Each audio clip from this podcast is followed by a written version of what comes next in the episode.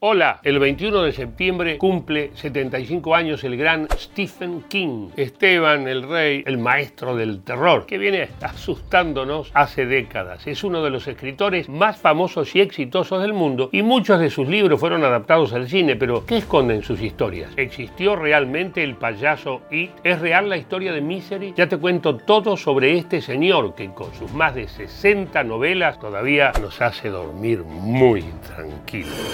Here's Johnny!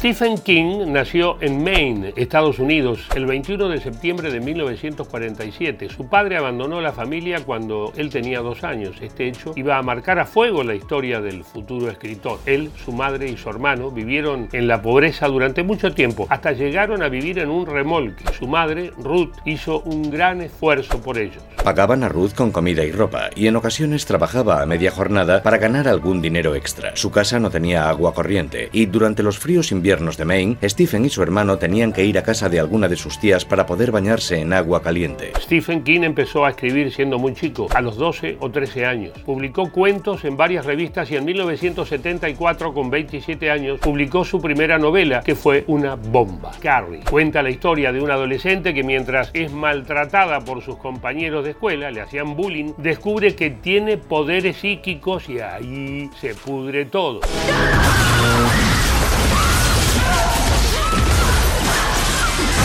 En la década del 70, Stephen King también publicó El Resplandor de Shining, otra gran historia de terror que fue llevada al cine por el gran, el genio Stanley Kubrick. ¡Aún hay más! A esa altura el escritor era una figura reconocida, pero todavía no había explotado como una estrella mundial. Eso iba a llegar en los siguientes años 80. He said, Stephen, Stanley Kubrick here. Don't you agree that all stories of ghosts are fundamentally optimistic? I said, What do you mean?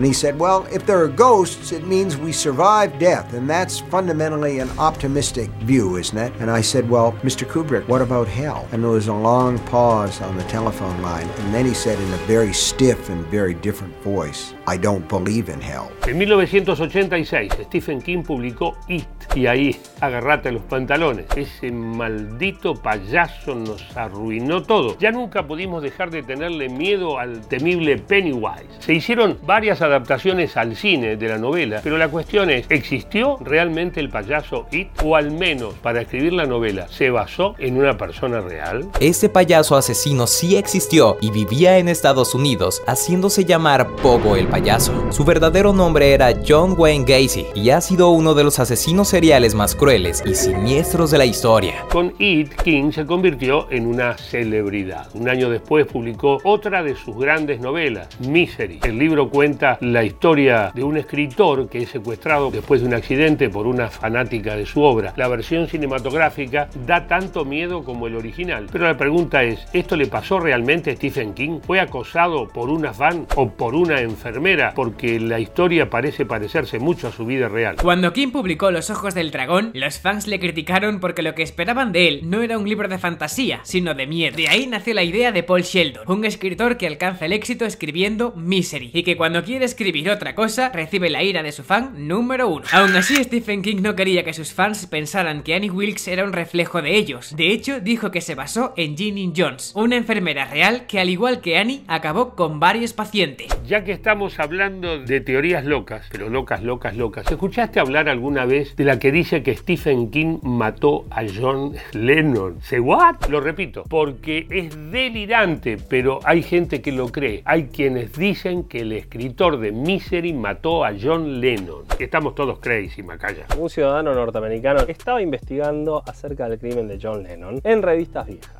hasta que llegó al sector de las reseñas literarias, en donde había una del último libro de Stephen King. Al texto lo acompañaba una pequeña foto del autor, y en la foto asegura que en realidad era tan parecido a Chapman que la gente lo había confundido, y el que había asesinado a John Lennon había sido en realidad Stephen King. Según lo que él decía, encontraba pistas y encontraba la confesión del propio Stephen King. En 1995 escribe un fanzine de 20 páginas en donde expone toda su teoría. Cerraba el fanzine con una carta del propio King. La carta es real, que él aseguraba que era una amenaza porque la había puesto dentro de un libro sobre Mark Chapman que le había hecho llegar a través de un amigo. La vida de Stephen King en muchos aspectos parece salida de su propia imaginación. El abandono de su padre, lo que te conté sobre vivir en un remolque, las adicciones, la fama repentina, el dinero, etcétera, etcétera. ¿Te parece poco? Bueno, no es nada. Hace más de 20 años estuvo muy cerca de morir de una manera ridícula. Estaba paseando cerca de su casa en Maine cuando un conductor lo atropelló con una minivan, dejándolo hospitalizado por casi un mes. Sufrió múltiples lesiones graves, hasta el punto de que los médicos se plantearon amputarle una pierna. El dolor que padeció fue tan intenso que King llegó a anunciar su retirada de la escritura. Afortunadamente, con el tiempo y la curación, el autor pudo recuperarse y continuar su carrera. Otra maldición que acompañó la vida y la carrera de Stephen King fue la de la prohibición de varios de sus libros en bibliotecas escolares. ¿Por qué? ¿Te lo llegas a imaginar? I wrote a book called Rage, which was about a school shooter who shoots his algebra teacher, holds his class hostage for a day. And uh, that was found actually in the locker of one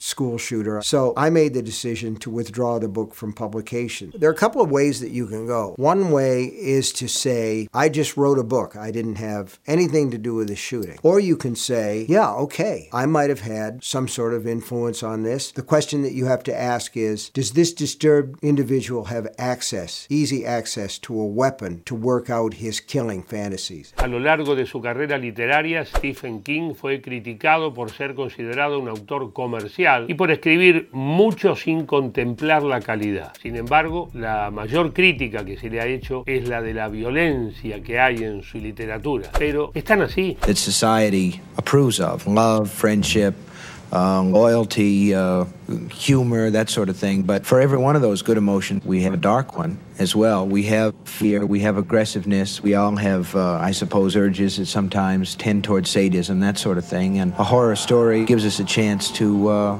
exercise that side in a comparatively harmless way. De lo que no queda duda es que Stephen King es uno de los escritores más relevantes del último medio siglo. Sus creaciones son parte de la cultura popular de todo el mundo y sus historias siguen atrapando a millones de lectores. En los últimos años, además de seguir escribiendo, King se convirtió en un prolífico tuitero. Siempre tiene algo para opinar sobre la actualidad, en particular sobre la política norteamericana. The last time I was here, I had a president who had just given me a National Medal of the Arts. And now we've got a president who blocked me on Twitter. What did you do to that good man that hurt his feelings so much? I might have said he had his head somewhere. A certain yoga position would be necessary to get it there. Stephen King cumple 75 años. Le desearíamos feliz cumpleaños si no fuera que nos da muchísimo miedo que se aparezca en la fiesta un payaso asesino. Mm.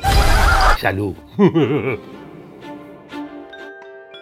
Si te gustó el informe, seguinos acá en Spotify y escuchad todos nuestros trabajos. Gracias. Hasta la próxima.